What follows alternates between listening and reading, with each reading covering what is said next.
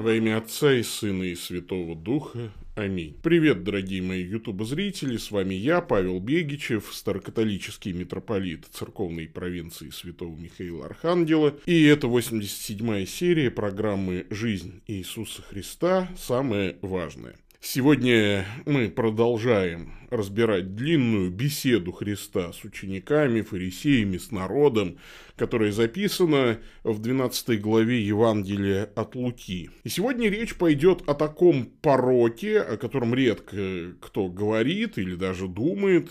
Порок этот имеет такое старое название – любостяжание – но на самом деле это страсть к приобретению, шопоголизм. В преддверии Рождества, Нового года, вот всей этой вакханалии покупок, подарков, все это очень и очень кстати. Давайте прочитаем наш сегодняшний текст из Евангелия от Луки, 12 глава, с 15 по 21 стихи.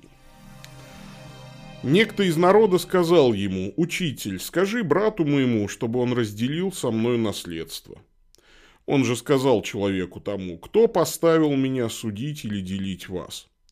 При этом сказал им, «Смотрите, берегитесь любостяжания, ибо жизнь человека не зависит от изобилия его имения». И сказал им притчу. У одного богатого человека был хороший урожай в поле. И он рассуждал сам с собой, что мне делать? Некуда мне собрать плодов моих.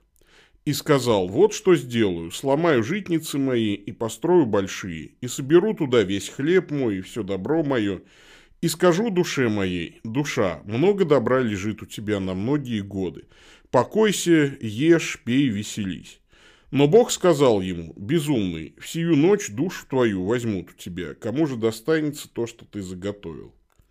Так бывает с тем, кто собирает сокровища для себя, а не в Бога богатеет.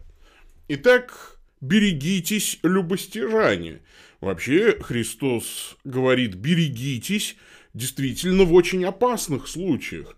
И значит это, что любостяжание, то есть страсть к приобретению, весьма пагубная для нашей души, жизни и вечного спасения штука. Это не безобидный какой-то недуг, ну, мы говорим шопоголик, так, с улыбкой снисходительный. А ведь это действительно серьезная опасность.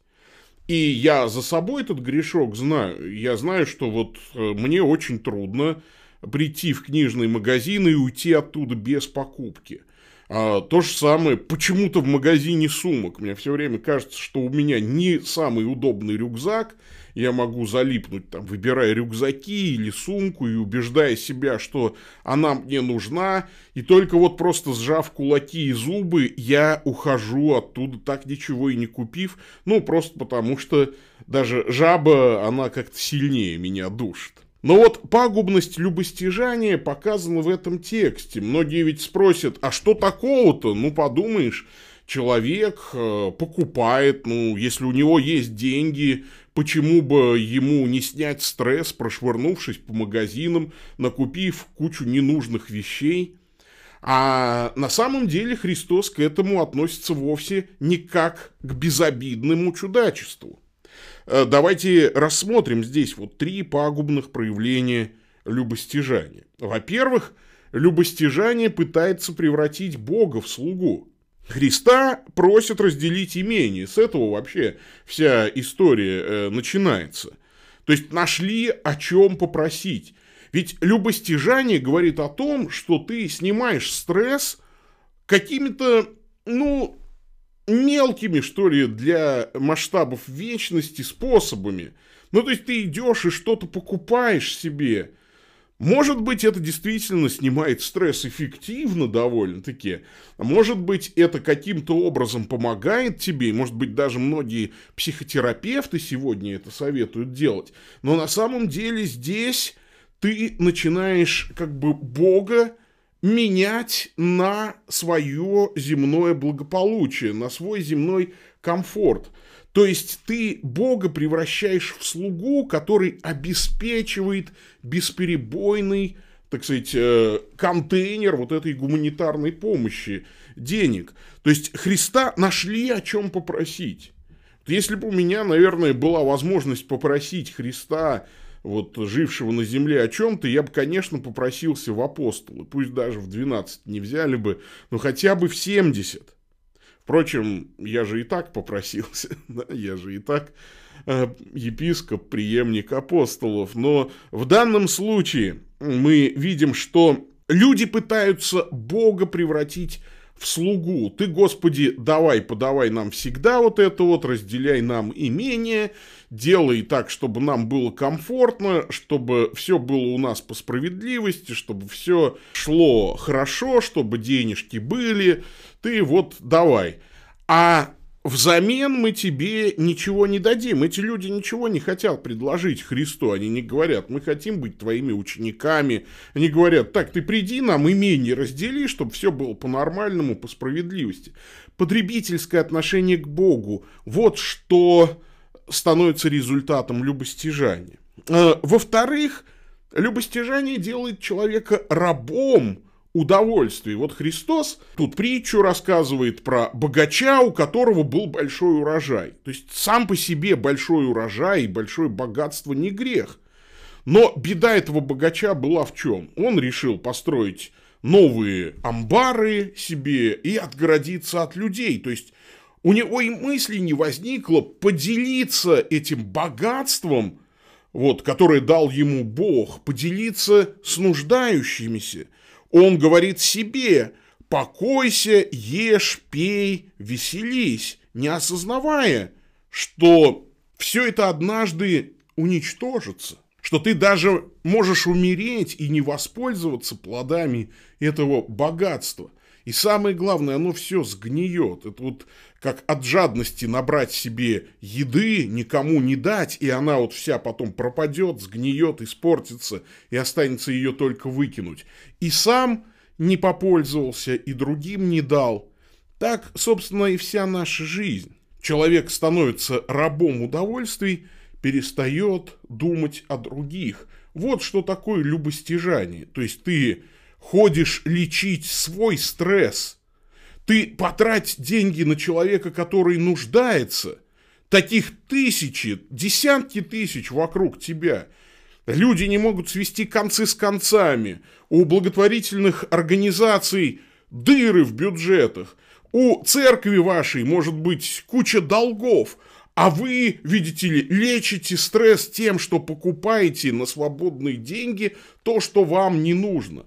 Опомнитесь, говорит Христос, вы превращаетесь в рабов собственных удовольствий.